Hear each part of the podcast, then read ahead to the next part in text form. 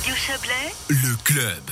Le fond du lac Léman manque d'oxygène. Le brassage des eaux n'a pas été complet cet hiver. Eau de surface et du fond ne se sont mélangées que jusqu'à 145 mètres. On va en parler tout de suite, euh, parler de ce phénomène et essayer de le comprendre avec vous. Frédéric Soulignac, bonsoir. Bonsoir. Vous êtes collaborateur scientifique à la Commission internationale pour la protection du Léman. Alors avant de passer à, à- à la situation de cette année, à quoi ça sert le brassage des eaux du Léman? Alors le brassage des eaux du Léman, il a, il a ce, il a ce rôle de réoxygéner le, le fond du lac, en fait. et, et cette oxygénation du fond du lac, évidemment, sert à, à la faune, à la flore? Voilà. Et, ce, et cet oxygène dans le fond du lac permet aux organismes vivants de, de vivre, de se reproduire. Et on verra que ça, ça limite aussi un, un petit problème euh, qui se passe à l'interface entre les sédiments et puis, et puis l'eau. Hmm, Bon, alors comment, comment se fait-il que, que ce brassage ne, ne s'opère pas chaque année? Alors c'est l'hiver qui est en, c'est, c'est l'hiver l'histoire qui est, qui est en cause. Donc c'est la douceur ou la rigueur de l'hiver qui va faire qu'on, qu'on va avoir un, un- un mélange complet des eaux du lac. Donc Ça dans le cas d'un hiver ouais. doux comme, comme cet hiver, on a, on a un brassage partiel. Et puis dans le cas d'un hiver euh, plus rigoureux, le dernier c'était en 2012, là on a observé un, un mélange complet entre les eaux du fond du lac et les eaux de surface. Hmm, Donc ça veut dire que depuis 2000 l'hiver 2011-2012, il n'y a plus ce brassage complet. C'est- grave, docteur Euh, que- Quel est Voilà, le, constat aujourd'hui? Alors c'est exact, oui. Le, le dernier brassage complet des eaux euh, remonte à l'hiver 2011-2012. Et depuis, depuis, ce, depuis cette période, on, on observe une, une baisse de l'oxygène dans le fond du lac.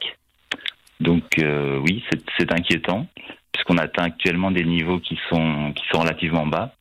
Ils sont en dessous des, en dessous des valeurs, euh, des valeurs seuil de, pour la protection des eaux, pour l'ordonnance suisse par exemple.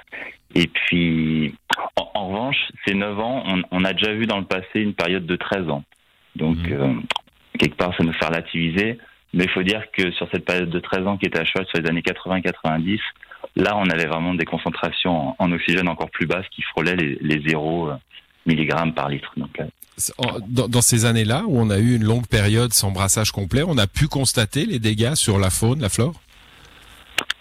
Alors, directement sur la faune, la flore, non. Ce qu'on constate, c'est, c'est comme je vous disais avant, euh, sur, un, sur un processus de, de libération du phosphore piégé dans les sédiments. Donc, le- les sédiments du lac contiennent du, du phosphore et le manque d'oxygène dans le fond euh, libère ce phosphore. Donc, actuellement, depuis 9 ans, on a une augmentation progressive du, en fait, des concentrations en phosphore au fond du lac. Donc, tant que le lac ne se mélange pas complètement, ce phosphore reste en bas mais dans le dans le cas d'un futur euh, brassage complet des eaux qui arrivera euh, peut-être un jour, et ben on aura une remobilisation de, de ce phosphore en surface et on peut s'attendre à potentiellement un développement algal plus important à ce moment-là. Développement algal, ça veut dire plus d'algues. Hein, euh, donc des, Plus des- d'algues, plus de phytoplancton, voilà, plus de plus de photosynthèse, plus de voilà, c'est ça. Mais ça, c'est positif ou négatif? Parce qu'a priori, photosynthèse, c'est un, un mot plutôt positif. euh, mais là, j'ai- comme l'intuition que vous voyez Des- pas ça des- comme une bonne nouvelle.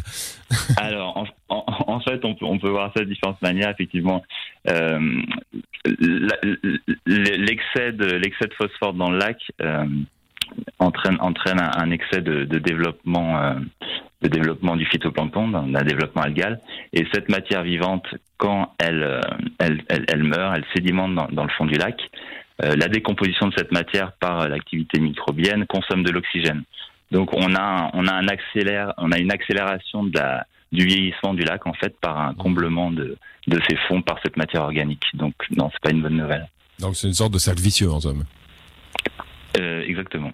Ouais, un, un- cercle vicieux du, du phosphore et, et, et de l'oxy- l'oxygénation euh, du, du, du fond du lac. Euh, comment on peut réagir à ça? Qu'est-ce que la CIPEL euh, préconise finalement? Alors on, on peut bien imaginer qu'il y aura à nouveau un hiver rigoureux, même si euh, le, le train du changement climatique nous, nous, nous porte plutôt vers des températures plus clémentes. Mais est-ce qu'on a moyen de d'aider euh, la, la, la, la réoxygénation, ce brassage du lac? Alors ce que la CIPEL euh, recommande, c'est c'est la, réduction des apports en phosphore au lac. Parce que si on arrive à réduire, euh, le phosphore dans le lac, on diminuera la, production algale. Et donc ce cercle vicieux que, vous venez de- de- d'exprimer comme ça euh, euh, sera, atténué. Et donc pour ça, c'est utiliser moins d'engrais, moins de fertilisants à base de phosphate, c'est euh, améliorer la déphosphatation dans les stations d'épuration, c'est limiter l'énergie industrielle, euh, enfin toutes les origines du phosphore, euh, remédier au dysfonctionnement des des, des fosses septiques défaillantes. Mmh il y a, des mauvais entretiens. Il y, a, y, a, y, a, y, a, de quoi faire, oui. Ouais, donc on vote en Suisse bientôt euh, sur euh, sur deux initiatives euh, phytosanitaires, mais en, en, gros les engrais c'est le c'est le, le, point majeur de, de cette phosphorisation du lac? C'est un des points, oui. Ouais. Est-ce qu'un brassage artificiel du lac serait serait envisageable? Je ne pense pas. Il y a, y, a, y a, effectivement, euh, vous avez raison, des, des, lacs plus petits où, ce genre de système est utilisé pour réoxygéner l'eau. C'est un système qui fonctionne par, par bullage. Mmh. C'est des, des, des, tuyaux dans le fond du lac, on fait passer de, l'air dedans et puis ça, ça, brasse artificiellement les eaux. Euh, voilà, je pense pas que dans, dans, un lac de la taille du Léman, on puisse euh, envisager une. On puisse envisager ça. Là, ouais. Hmm. Bon ben, écoutez, on, on, doit croiser les pouces pour un hiver plus rude. Alors c'est ça en fait. Voilà. Merci. Bah, c'est après une journée de, de froid glacial d'avril comme aujourd'hui.